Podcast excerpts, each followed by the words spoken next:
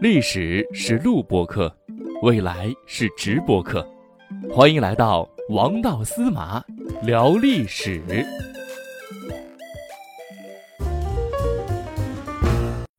历史是录播课，未来是直播课。欢迎大家来到王道司马聊历史。大家好，我是王道司马。大家好，我是郭大侠。啊，又和各位亲爱的听众朋友们见面了。呃，司马大哥啊，上一次聊完这个刘邦之后啊，我其实内心还有挺多感触的，因为刘邦这个人呢，对刘邦这个人啊，他不仅呢有非常狠辣的狠毒的眼光，能够娶到三位贤才，而且呢，他这个人在呃做选择的时候呢，也是非常非常的独特。嗯嗯，很果断，对，嗯。非常的果断。但现在呢，你看像我可能就是三十而立吧，虽然还没有立，嗯也是三十三十出头的样子。嗯呃，就是在面对选择的时候呢，出现了很多种困难。呃，比如说最近，呃，很多朋友啊，包括像我一样，也在不断的去找工作啊，找嗯到合适适合自己的工作，也在嗯面临不同的工作。每次去面试的时候呢，总感觉有点底气不足的样子啊，比较尴尬。每为每？次？嗯。嘿，你面试环节嘛，我相信司马大哥肯定自己也面试过很多人。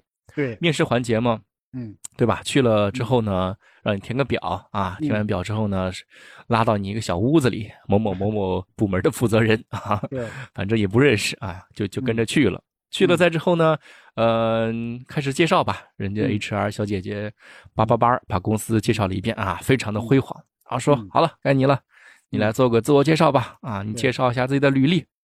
说到这儿的时候呢，哎呀，我这个内心的虚呀，就是，哎，咱也不是毕业于这种名校啊，相信嗯很多朋友跟我一样，没有那么多人都毕业于清华北大啊，除除了咱们的直播间呃，除了咱们的听众朋友们毕业于清华北大之外，啊，呃，像大部分的年轻小伙伴们还是毕业于普通大学啊。现在的面试环节又是对学历啊要求会比较高啊，有有了学历之后呢，才会看到你的能力啊，这个啊就让我感觉很困惑。嗯哎呀，这个我也不知道怎么去开导开导自己比较好。嗯，是这样，就说嗯，因为我呢，呃，我也去求过职，我嗯也呢去招聘过别人，嗯所以呢，像这个郭大侠，像你现在的这个困惑呀，我是非常的理解的啊。因为嗯呢，现在呢，很多时候一般在用人和选人的时候呢，他可能呢就是几条啊，这几条呢，我称之为叫三板斧。第一嗯板斧，你是不是名校毕业啊？是不嗯是二幺幺九八五啊？有问到这个问题，对，就是说 你即你你嗯即便不是这个清华北大啊，是不是这个二幺幺九八五毕业的啊？嗯。然后呢，有一些呢，可能对这个学历还有一些要求，比方说你是不是这个硕士，你是不是博士，对不对？嗯哎，嗯嗯。然后呢，这个呢是一个考察的一个维度。啊，还有一个考察的维度是什么呢？就是你上一家公司是不是一个明星企业？比方说你这家公司是不是滕某、阿某嗯。或者华某，嗯。对吧？嗯，哎，你你你是不是大厂出来的就是不一样。哎，是不是这个大厂出来的啊？嗯对这是呢，我称之为叫这个第二个维度啊。嗯然后呢，第三个维度呢，就会问你啊、你呀、有没有一些这个成功的案例啊？成功的对对，实项目施经验、哎案例经验。对这个也有问到，是的。咱打个比方说，你嗯像我以前呃从事这个自媒体，有些时候呢就会问别人，你做没做过一些成功的一些策划案，或者呢你写没写过一篇十万加的这样的文章啊之类的，对不对哈？嗯哎，所以呢。就是说，因为这个东西啊，它属于啊，既是一种常规，同时的话哈、很多人呢也难以逃脱这个窠臼啊。对，可能问完了这三板斧之后，可能才会涉及到你的这个人的专业水平和你真实的能力。嗯对呀，你说嗯说的这些嗯很有道理，你嗯确实呃把我的困惑都说出来了，但是还是没有解决这个困惑呀。啊，你你比如说，就拿刘邦来说吧，对吧？嗯，刘邦，刘邦他是怎么去识别这种好人啊，能够为我所用啊，嗯坏人，呃，我能够这个与他抗抗衡。哦，他嗯怎么去识别这个人？这个嗯也是很关键的。能不能从这里边，呃，嗯来和我们的听众朋友们做一个分享？可以啊。嗯，就说这个呢，我们可以就说稍微挖掘一下。实际上呢，嗯我们上一集啊，我们谈到这个出汗三杰呀，因为这个时间的原因呢，我都没有展开来说，只是呢稍微谈了一下这个张良、张子房和这个萧何。那嗯实际上呢，针对韩信，因为韩信他不也是这个出汉三杰之一嘛，一，对不对？对，没错，没错。针嗯对这个韩信的这种认识和认知啊，是在中国整个这个历史当中一个非常经典的体现政治家用人魄力的这么一个成功的案例。嗯，嗯这怎么是说这个？哎，这是一个维度。从另外一个维度来说呢，就说呢，如果你这个人真正的有实力、有水平，但是你没有这个明星院校、明星企业，没有这些东西来加持，你甚至呢，因为以前你可能没有展现自己的这个机会和平台，你没有太多的成功案例，你也要坚韧。你只要坚忍下去，总有一天呢，你会不鸣则已，一鸣一惊人，鸣惊人。对吧？对，酒香不怕巷子深，是金子总会发光的。对 我，我们今天的这个谈话呢，就是说，主要呢，我们是从这两个维度，它实际上呢，这两个维维度啊，它是这个啊互动的啊，它是辩证统一的。那其实啊，要是提到韩信这个人呢、因为关于他早期啊，我不想谈太多，因为那些我们把一些细节要都提炼出来的话，就时间又比较太长。但是呢，我们如果要是稍微简要的来介绍一下呢，他呢主要的经历是什么呢？就是说他出生在呀、现在的江苏淮阴市啊，当时的时候呢，在秦朝的时候呢，也叫淮阴啊。嗯因为这个《史记》上啊有一部这个有一篇非常有名的文章啊，就叫《史记淮阴侯列传》嘛啊，这个就是韩信的个人的独立的传记啊，自传。对自传啊。当然啊，我们说的 也不全对，呃，不算自传啊，还是呢司马迁给韩信写的独立传记。独立传记啊，就是说一篇文章一个传主啊，就是这个传记的主人一个主人公，就说重要人物单独成篇。嗯然后呢，他呢早年的时候啊，就说就是落魄啊，已经到了哈没有饭吃的这个地步啊。我想呢，嗯你可能你也这个通过网络呀，通过一些渠道啊，你也可能看过一些关于这个韩信这个当时不得志的一些情况嗯啊。嗯，现在的印象就只是仅局限于《王者荣耀》里面的刺客。嗯 嗯，他早年幼儿的经历了解不多啊。是，实际上呢，就是说在网络上啊有很多的记载，但是呢，可能有一些记载呀、还是不完全是出自于信史，有一些呢可能是出自于这个写作者的一些他的一些主观的一些想象啊。嗯。但是呢，如果要是真正的我们要从《史记》来出发的话呢，他确实呢，他早年呢非常的落魄，但是呢，他的父亲是谁，他的母亲怎么样，我们不是特别的了解。啊，嗯。我们不是特别的了解。那但是呢，因为这个谁呢，这个司马迁呐，他曾经啊到过韩信的家乡去做这个第一手的这个调研啊。韩信呢，母亲去世的时候啊，他让选的这个地方啊，一定要选择一个开阔之地啊。他说嗯以后呢，我要给我母受人敬仰，对吧？对，嗯我要给我母亲呢设置一些这个守墓之人啊。嗯当时的人听着他这个话哈、就感觉非常的可笑啊。这就像我们就是听这个哪儿就说一个，就说那、他日后呢，他可能是个大人物。但是在当时的时候啊，是一个微不足道的一个小人物，他说的落有一些魄之人。哎，对对对对，你说一些东西，人家感觉呢，你这纯粹吹牛呢吹牛啊！当时就有人跟他说：“奶公。纯粹是在那儿这个呃说大话。哎，所以啊，但是呢，我在考虑是这么一点哈，韩信的这个出身呢，应该不是一个平民百姓。我有两点啊，嗯第一点是什么呢？他当时的时候，他后来他去投奔项梁，就是陈胜这个起义以后啊，嗯他去投奔项梁的时候呢，说他是仗剑而从军呐。仗剑的话，那就说明他拿一把践之人，哎，他拿把宝剑，因为嗯这个以前的时候啊，这个剑呢，不是说你谁都能拿得了的。哦，哎，就老百姓里是没有剑的，对吧？对，只有尤其农耕的工具。对，尤其是啊，这个剑呢，一般来说呢，都是士人才能拿，文士或者是武士、哦啊。所以呢，这一个呢是其中的一个证据。第二个证据是，剑之人，对，第二个证据是什么呢？就是说呢，他这个人呢，对这个兵法的研究啊是非常的深入的。你你看啊，嗯我们现在花个十块钱、二十块钱就能买一部这个《孙子兵法》放到自己桌对面《孙。子兵法》，对，嗯，又开始推荐了。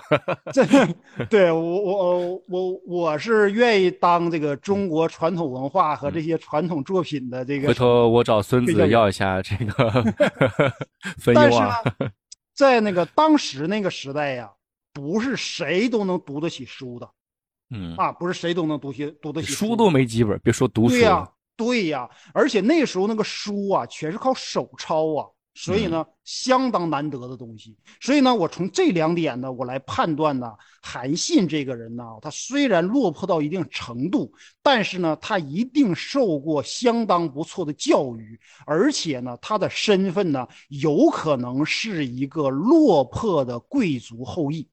啊，哎，我斗胆猜测一下啊，嗯，你说，韩信对吧？姓韩，嗯。当时呢可能也在处于这个秦末对吧？嗯嗯。秦朝末年，汉朝初年，嗯，那可不可能是韩信当年是韩国人，然后韩国的某一个贵族，后来被秦朝灭国之后呢，流落街头，有后来呢有有有这个可能性。被这个嗯。母亲去世之后呢，嗯。对吧？当时他立志嘛，想让母亲受万人敬仰。那这个也有可能，当嗯。时如果韩国没有被秦朝灭亡的话，嗯。他有可能会说出这样的话，别人不会感到很震惊。但是他落魄之后说这样的话，他觉得没什么，但是别人看来，这个臭乞丐，对吧？你穿的又不好，嗯。还装模作样配把剑啊，还要让你母亲受万人敬仰，这不太可能嘛？啊，是啊有。可能是这个缘故。就是说这个有没有历史根据？你你你的这个猜测呀嗯。是很有道理的，但是呢，如果我们要是就是说，呃，就历史的史源来说呢，嗯。这个《史记》当中呢，确实没有记载他是韩国人，他是哦。韩国的贵族的后裔，确实没有这么哦哦记载。这个在这个当时的时候啊，还有一个人呢，就是和他同时代的啊，叫韩，那个人也叫韩信，但是呢，我们称之为叫韩王信。他有的时候，他一度呢被封为叫韩王，他也叫嗯信。啊，所以呢，那个人呢是很明确的说他是韩国的贵族的后裔，哦，对。但是这个韩信呢，确确实实呢没有那样的记载啊。嗯，但是啊，但是呢，他呢就说你你不管是这个，有的时候呢，我们这个老百姓说一句话叫“落魄的凤凰不如鸡”呀，啊，嗯你这个一旦落魄虎落，平阳被犬欺。哎，虎落平阳被犬欺。嗯他那个时候呢，确确实实已经到了没有饭吃的程度。嗯，后来呢，因为像他这样的人呢，不嗯，哎，不愿意像我们这样的，哎，去找个工作呀，去就惜命了，对吧？对，去 做一个小生意啊，去那什么嗯来？因为他那种有大抱负的人呢，他他没有没有办法做那个这一类的工作啊。嗯后来呢，时代呢就给他提供了一个机会啊，就是陈胜起义。哎，哦陈胜哦这一起义，天下英雄响应了。哎，对，然后呢，他就去投奔这个项梁。嗯投奔项梁呢，然后项梁大概一年以后呢，战死了。战嗯死了之后呢，然后呢，他就又啊归属了这个项羽啊，跟项羽，了，对对对，对历史有这么一段。对吧？嗯嗯嗯，然后呢，他在项羽那儿干什么呢？担任的是这个叫郎中，看病吗？这个郎中可不是看病的啊，嗯这个郎中啊，他主要是什么呢？是救死扶伤，哎，执戟站岗的这么个人。站岗，对，站岗，莫不成是碧桂园之五星上将？啊，可能不懂这个词，这个是流于流行于现代的一个 网络用词，相当于保安啊，相当于保安，类似于五星上将啊，对，五星上将是也也可以这么说，因为保安工作非常的重要嘛，对吧？嗯嗯嗯嗯。但是呢，他在当时的时候啊，在这个呃呃，就是这个呃《史记》的《淮阴侯列传》上说呀，说这个他数以策。干项羽，羽不用，就是大概是什么意思呢？他多次啊向项羽提意见、提建议啊，但是他怎么提建议呢？这个人，哎，就说提提一些好的建议。你想想，他以后啊，他在这个刘邦那里啊，他提出了许多的金点子，所以呢，他有超越一般人的这种眼光和判断力啊。但是呢，项羽呢？听不出来他是这个金点子，你记不记得我们上一次在一起沟通的时候，我就说过，我说哈，你得有一双好耳朵啊，领导者呀，善听，善听，嗯，你就说你如果要不善听的话哈，就说你身边的人给你提供了金点子，你都听不出来他是金点子，对不对？所以呢。这就是项羽的一个啊很大的一个败点，但是我也一再说，我说我们呢也要充分的理解一下项羽，他呢太年轻，他呢是贵族出身，然后呢他又是一个能力很强的人，你知道吗？能力越强的人越自负，越自负的人越不容易采纳别人的意见，他认为。自己的意见最正确，只听自己的。对，所以呢，你就在你身边品。哎，你你你你就在你身边品。你看那些哈很固执己见的哈，那就那个就是这真不行的，那是一波。要么着哈就是那种哈，他对自己哈有极强的自信，而且呢，一般那样的人呢，有的呢确确实实呢有才能。啊，所以呢，项羽大概呢也是这么一个情况啊。后来，那个韩信一看呢，在项羽这儿呢得不到重用，对呀，项羽不听他的呀，不听他的，是不是？用现在的话，当个保安。用现在的话说呢，人生价值得不到体现，因为人有些时候哈，就说对于有一些人，对于我们现在人来说哈，钱就是一切。对吧？这呃，嗯，我不一样啊，我我追求高。但是，对于有一些真正有才能的人，或者那个时代的人，更多的他会关心我的人生的价值，我的抱负有没有实现？对呀，我我活在这一这一世啊，我不想像那个小草一样啊，春天出来，秋天就这个凋谢了。啊，我哪怕我是一颗流星，我都要在这个历史的长空当中，我画出我耀眼的那一瞬，嗯，留下一笔，对吧？对，留下一笔。后人一想到韩信，起码知道这个人啊干过什么事儿，对，不能说后人无人记载，对吧？无人念想。嗯，是啊。所以呢，我有的时候呢，我之前的时候，我和朋友在一起说的时候，我就说这个意思。我说《史记》《三国》。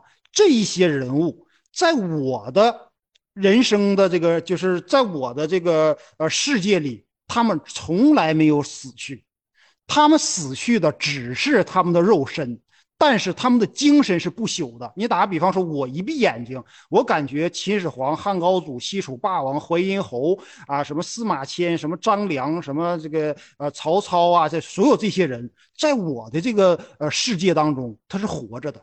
这个呢？就叫精神不朽，啊，所以呢，韩信这样的人呢，他就追求这么一种人生的境界。哎，厉害，厉害，他做到了，只能说他做到了，他做到了。对对，当年有这样的人，我觉我感觉不少，对，不少，只不过他能够做到，也确实不容易，嗯，不容易。对，那那那那问题来了呀，您是说这个？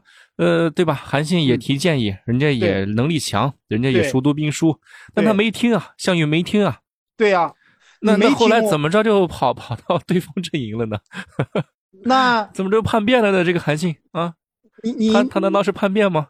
你你你在我这儿，我是当大将军的材料，对呀，你让我当五星上将，我不想干。嗯对对对，我感觉你这个哪儿，你对我的这个呃重视尊重我程度，嗯，对，不重还视我，是不够用啊、还是不够。所以呢，那你不用我，我就到你的竞争品牌那里去，我就到你的敌对阵营那里去，对不对啊？所以呢，那个时候呢，刘邦呢就被封为汉王，因为刘邦这个汉王啊是这个西楚霸王封的。是项羽给封的。啊。啊！当时他分封了项羽，一共分封了十八个诸侯，对，十八个十八路诸侯嘛，哎，十八路诸侯，嗯。加上他的话是十九个啊，嗯。加上他是十九个，所以呢，刘邦呢是其中之一啊。嗯。当时呢，给刘邦分封到这个巴蜀，巴是现在的重庆，蜀是现在的四川成都啊。所以呢，后来呢，他又通过贿赂的手段，又把汉中郡给弄到手里了。那个有机会我再和大家讲，很复杂。汉中郡呢，就是现在的呃陕西的汉中。嗯然后呢，当时汉中郡的这个首府，呃，叫做南郑啊，南郑呢也是现在的汉中。所以刘邦就往往往这个哪儿，呃，就是呃往西走，他准备去当这个汉王。就在这个过程当中，然后这个韩信呢就投奔了刘邦啊，就投奔了刘邦。嗯，哦，哎，哎，我要是这个项羽啊，嗯不管他走不走或不走，嗯他一来我这儿上上班啊，我就得让让他给我签个竞业协议。你你你你出去之后不能去对，呃不对吧？不能去 那个呃竞争品牌呢竞争品牌里面去工作。啊，当时呢没有这个竞业协议啊，哎啊，对，悔不当初呀。是，但是呢，其实呢，他感觉呢，韩信感觉呢，我这一次跳槽呢，我应该有一个光明的一个未来和一个前途，但实际上呢，哎，总是这样，理想很丰满，现实现实很骨感 他到了刘邦那里呀，刘邦，我跟你说，他有些时候他也是一个凡夫俗子啊，他也重于重酒重色嘛。对，他也看不出来这个韩信呢是一个真正的一个大才，一个奇才。所以呢，他最开始的时候呢，他也不被重用，给他啊给了他一个什么官职呢？叫做连敖啊，连长的连啊，嗯然后那个呃敖仓那个敖啊，嗯就是傲气那个傲，去掉那个嗯单立人儿，哎，嗯连敖是这么一个官职。啊，嗯有人考证说呀，这个呢是一个楚国的官职啊，就是楚哦国的这么一个官职名，是干什么用的呢？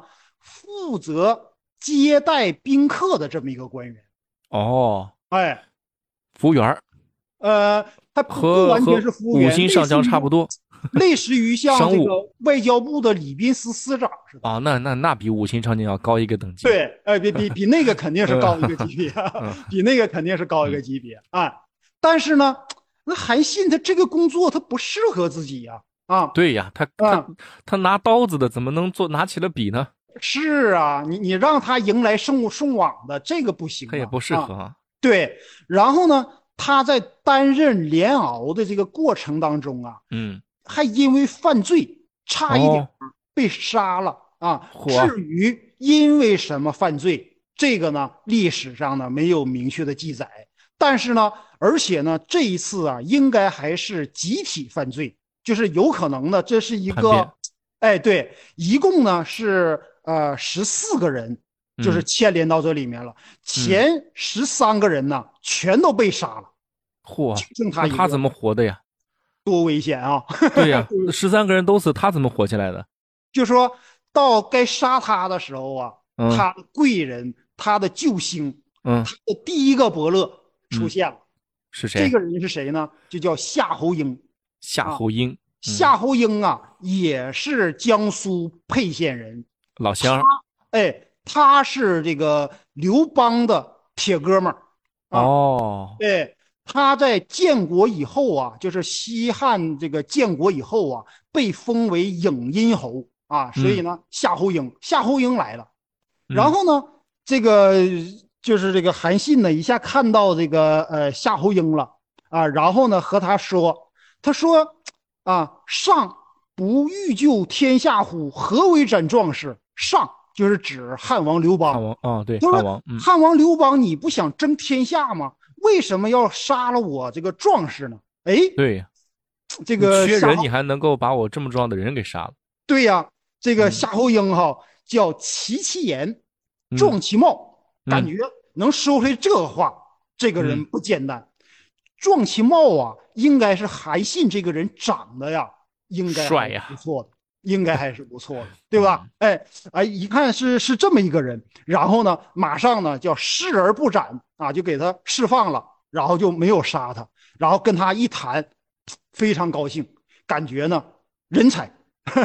这个嗯夏侯婴啊，他呢是属于什么呢？他后来担任的官职啊是太仆，他这个人是当时汉朝的 F 一车手，驾车的技术啊是非常非常的厉害的，可以说是当时一流水平。哎，牛，嗯他干啥？他是不是送鸡毛信的？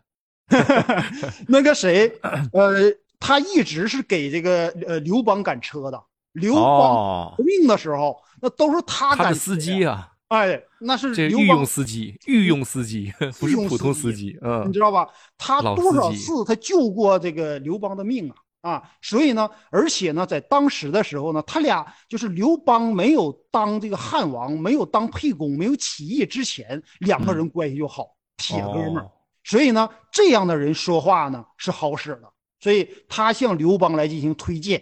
刘邦呢也给自己这个兄弟一个面子，但是呢，依然还是没有看到啊韩信真正的价值，让他担任的叫什么呢？叫治粟都尉。啊，治粟都尉呀、主要呢就是管理粮饷的，啊哦管，理军粮啊，库管管理这些啊，当当了个库管。对，当个库管。哦，实际上呢，应该是比前一个连敖啊职位呢要有所上升，但是呢，这个谁呢，这个还达不到这个韩信的 心理预期。哎，那肯定，人家 对吧？舞舞刀弄棒，你过来，对呀 开始去外交部，对对接待别人，后来现在去当库管，对，当库管搞后勤，对不对？嗯搞后勤，人家韩信是一个什么人呢？韩信是一个冲锋陷阵的人呀，他是冲锋陷阵一个大将军，他需要这个哪儿那个呃领兵打仗的，需要在嗯战场上来实现他人生的价值。嗯。所以呢，他做了一段这个治粟都尉以后啊，一看呢自己呢还是没有什么前途。嗯。而那个时候呢，有很多人呐，我没说嘛，跟刘邦起兵的人呢，大多数是江苏人。啊，嗯。然后呢，还有一部分的河南人呐、山东人呐，他嗯不愿意去这个四川，不愿意去重庆，也不愿意去陕西，你知道吧？嗯。哎，所以呢，很多人呢就跑了啊，不管嗯。是将还是兵，全都跑啊。哦，韩信一看哈，这个这么长时间了，这个谁夏侯婴也向他推荐了，然后夏侯婴也这么认可啊，夏侯婴和这个刘邦关系还这么好，你还不用我，得了，此处不留爷啊，自有留爷处嘛，还？有十七路诸侯呢，对，还有十六路诸侯呢，对呀外面不一个试试，呃呃，还有很多选择呀，公司嗯又不是你一家，对吧？对呀，你项羽这家不行，我我去你刘你邦对呃呃呃刘邦集团，你刘邦不呃集团不行，我还有别个人呢，对不对哈？所以呢，他也要走，但是就在这个过程当中啊，就是说虽然呢没有被这个谁重用啊，没有被这个就是刘邦重用，但是呢，通过这个夏侯婴的这个关系啊，萧何知道了韩信，嗯，萧萧何何出来了，他出来了，这是嗯他的第二个贵人啊，第嗯二个这个哪儿就是最赏识他这么这么一个人对啊，，月下追韩信嘛，这是呃对著名的典故，著名的典故啊。嗯所以呢，我们留了一个成语叫“成也萧何，败败也也萧何”。萧何，成也萧何，就是因为萧何对韩信的赏识啊。嗯所以呢，他呢，这个听说这个谁呀、听说这个韩信要走，他来不及和这个谁和这个刘邦打招呼，赶忙呢骑上马呢，他就追这个韩信啊。据说，据说有一条河叫韩西河啊，寒冷的寒，溪水的溪啊。哦，我如果要我要没有记错的话啊，是这个叫韩溪河。据说呢，那一那一那一天呢，韩溪河涨水，韩信过不去，把它结堵住了。果被萧何给追上了。哦，对，有那么点神话色彩，是是是是，对，还是因能被接受的。嗯也也有一些东西啊，有可能呢，就是有这个后人的这种附会啊，嗯后人的这种演绎啊，这个呢，呃，都可能有嗯。但是呢，最起码呢，确确实实呢，把韩信呢给追上下来了。哎嗯，追上呃拦下来之后呢，他就给带回来了啊，给带回到汉中啊。然后呢，他就向他这回呢，他准备呢要郑重的向这个刘邦来进行推荐。嗯而刘邦那面所得到的这个消息是什么呢？说萧何跑了。嗯，然后派人派这个夏侯婴说：“你给我把萧何追回来。就说你韩信走不走啊？那个时候刘邦哈不管那些事儿，你明白吧哈？”他可哎能也不知道这个韩信是谁，没记不太清。嗯没有太大的印象，对你知道吧？哈，就说这个谁呢？夏侯婴推荐了之后哈，那好，那他就写这个哪儿他要这个嫌待遇这个不高，那我就给他增加一下待遇，然后给他这个岗位再给往上提一级，可能仅此而已。但是萧何走的话哈，这个他可懵了，为什么呢？萧何是他的叫我左右手，你知道吧？对，那我我我手断，了，对我我手断了。我我我我那个呃手断了，左右手，你知道吧？哈，我我这么一说吗？我说这个这个呃刘邦和萧何的关系，刘邦就像前面在外面奋斗的男人，嗯萧何就是一个这个哪儿，哎，这个背后勤俭持家的女人，对，所以你说老婆跑了，这哪行啊？对不对？对呀，哎，所以呢，他那面所得到的这个呀、是这个萧何跑了，所以他非常的生气。萧何一回来，他劈头盖脸的就先骂了萧何一顿，是不是？有别人跑的，还有你跑的啊？萧何说：“ 哎呀，说老板，你误会我了，我呀不是我跑，我呀是追那个逃跑的人。”哦，这么一说，刘邦说啊，你原来是去追别人去了，你追谁呀？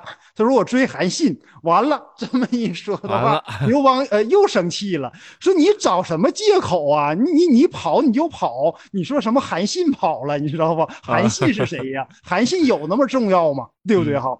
然后呢，萧何呢就和这个刘邦说呀，说韩信呢，你不不知道他真正的价值。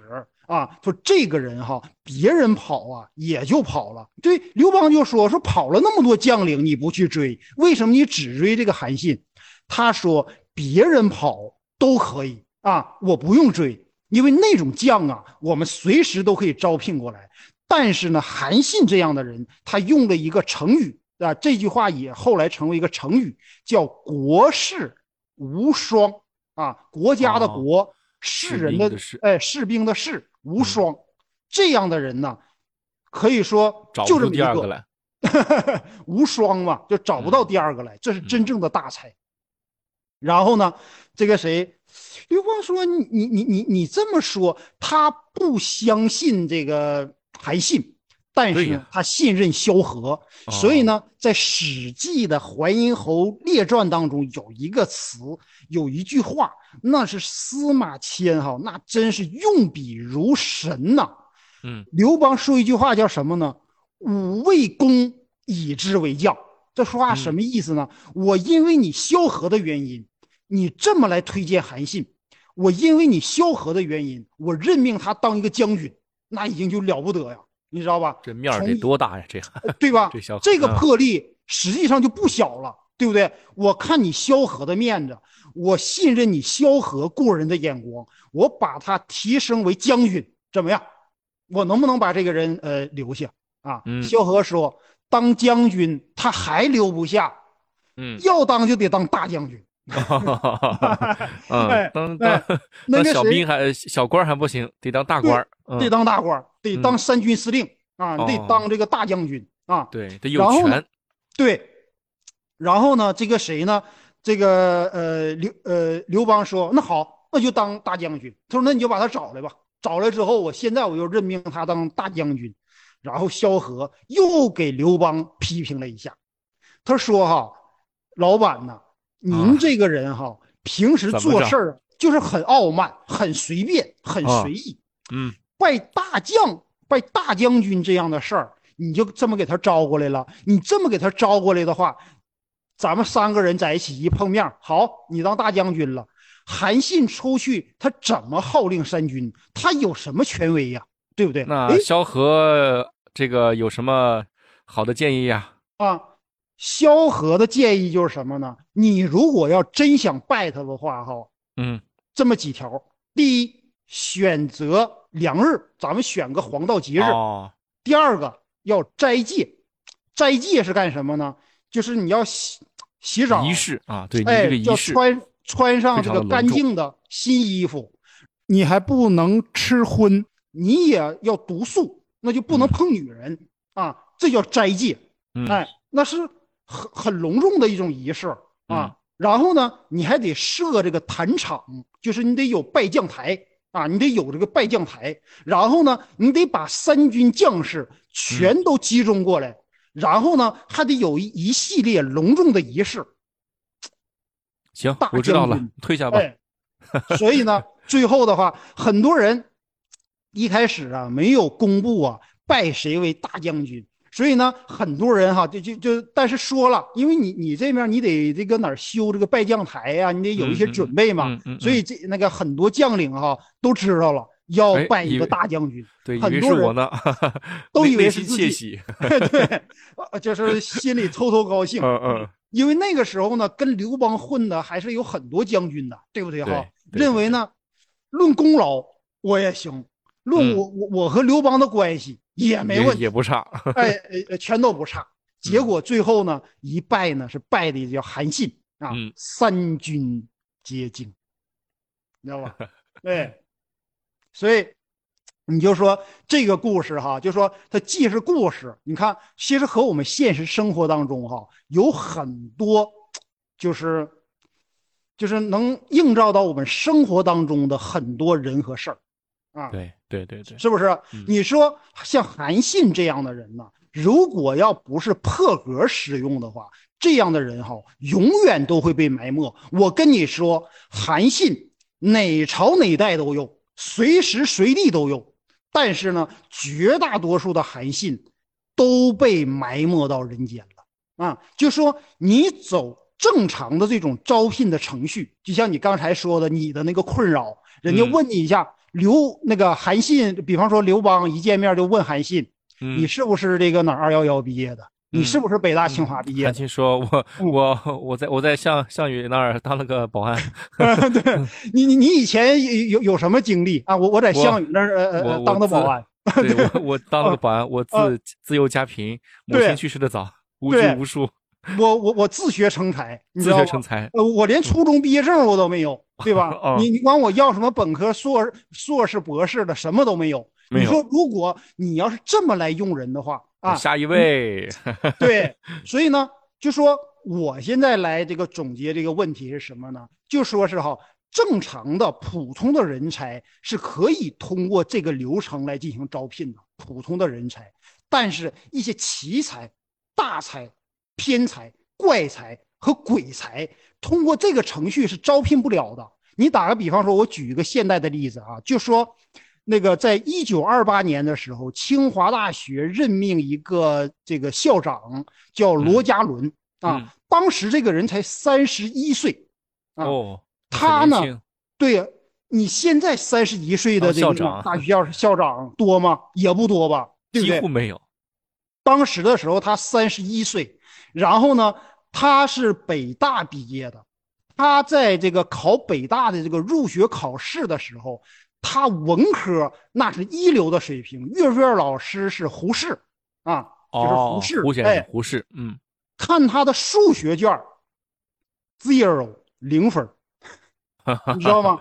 你如果说你要按照像现在这种正常的这种程序的话，这个人他怎么能进得了这个哪儿啊？进得了北大太？严重了，这个人。，对，然后呢，这个胡适呢又向当时的这个校长蔡元培推荐，属于这两个人主持，才把罗家伦呢给那个招聘，呃，那个就是给那个呃招到了学校里面。后来这个人呢，他对这个清华的这个改变呢是相当相当大的啊，是在中国教育史上是一个非常了不起的这么一个人啊。所以呢，你就说像这样的人呢，实际上呢都是韩信这类的人，哎，嗯，对吧？对对对，确实，你说要发现这么个人才啊，嗯。嗯，你说可遇不可得，可以说是啊，对对对，可遇不可得。但一旦遇到了之后呢，作为这个用人者，对吧？他一定要有这个魄力啊，要敢用啊，要发挥这个魄力。那对于这个求职者啊，对于觉得自己的能力啊、自己的这个闪光点没有发挥出来的这些人呢，我觉得也不要放弃。啊，我也不要放弃。我始终会相信有这样一个机会，有这样一个契机。能够将自己的闪光点啊，真正的发挥出来。郭大侠以后一定也会一鸣惊人的。谢谢谢谢司马大哥。现在不。求说能够像一颗流星一样，能够在夜空中划过啊，能够给世人留下一些美好，但。只求能够将自己的一些优势啊，自己的一些长处，能够发真正发挥在岗位上。啊。这样呢，其实对自己来说已经是一个满足了。是，嗯，确实，对于奇才、大才、偏才、鬼才这种。呃，人才啊，不可多得的人才，我们还是希望呃能够有自己发挥用武之地啊，有用武之地。同时呢，也呃感谢司马大哥今天为我们分享啊韩信的整个一个人生简历啊，把他的简历打印出来了啊，给各位 分享了。大家如果有关于韩信的故事啊，呃，比包括韩信他是有很多的成语的，那大家如果了解的点够足够多的话，也欢迎大家能够在评论区啊和我们进行互动啊，也我们的司马大哥也会在评论区里和大家分享一些关于韩信好玩的故事。嗯，好的，那我们这一期节目啊就到这里了，我们下期节目各位不见不散。再见，朋友们。嗯，再见，再见。嗯。